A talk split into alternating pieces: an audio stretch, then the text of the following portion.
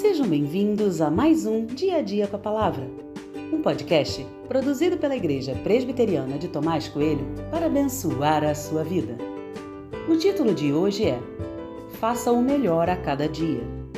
E tem por base o texto de 2 Crônicas 36, 9, que diz: Joaquim tinha 18 anos de idade quando começou a reinar e reinou três meses e dez dias em Jerusalém. Joaquim fez o que era mal aos olhos do Senhor.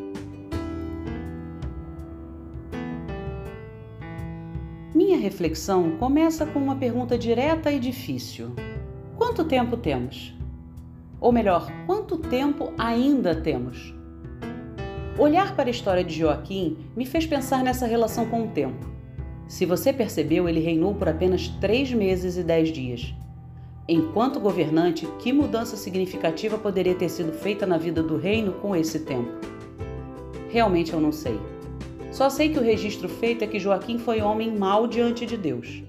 Em pouco tempo ele deixou sua marca e foi uma marca horrível. Muitas vezes o quesito tempo parece ser muito importante para nós.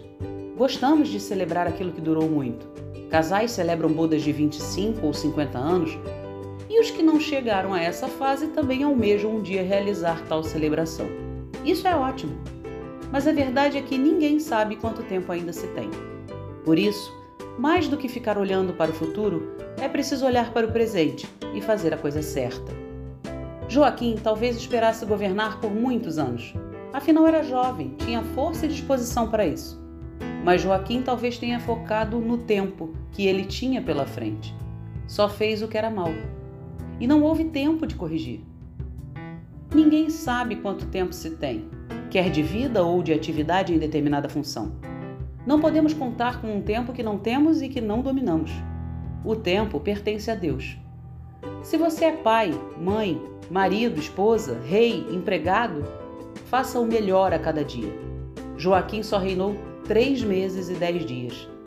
E se fosse esse o tempo que você tivesse? Pense nisso.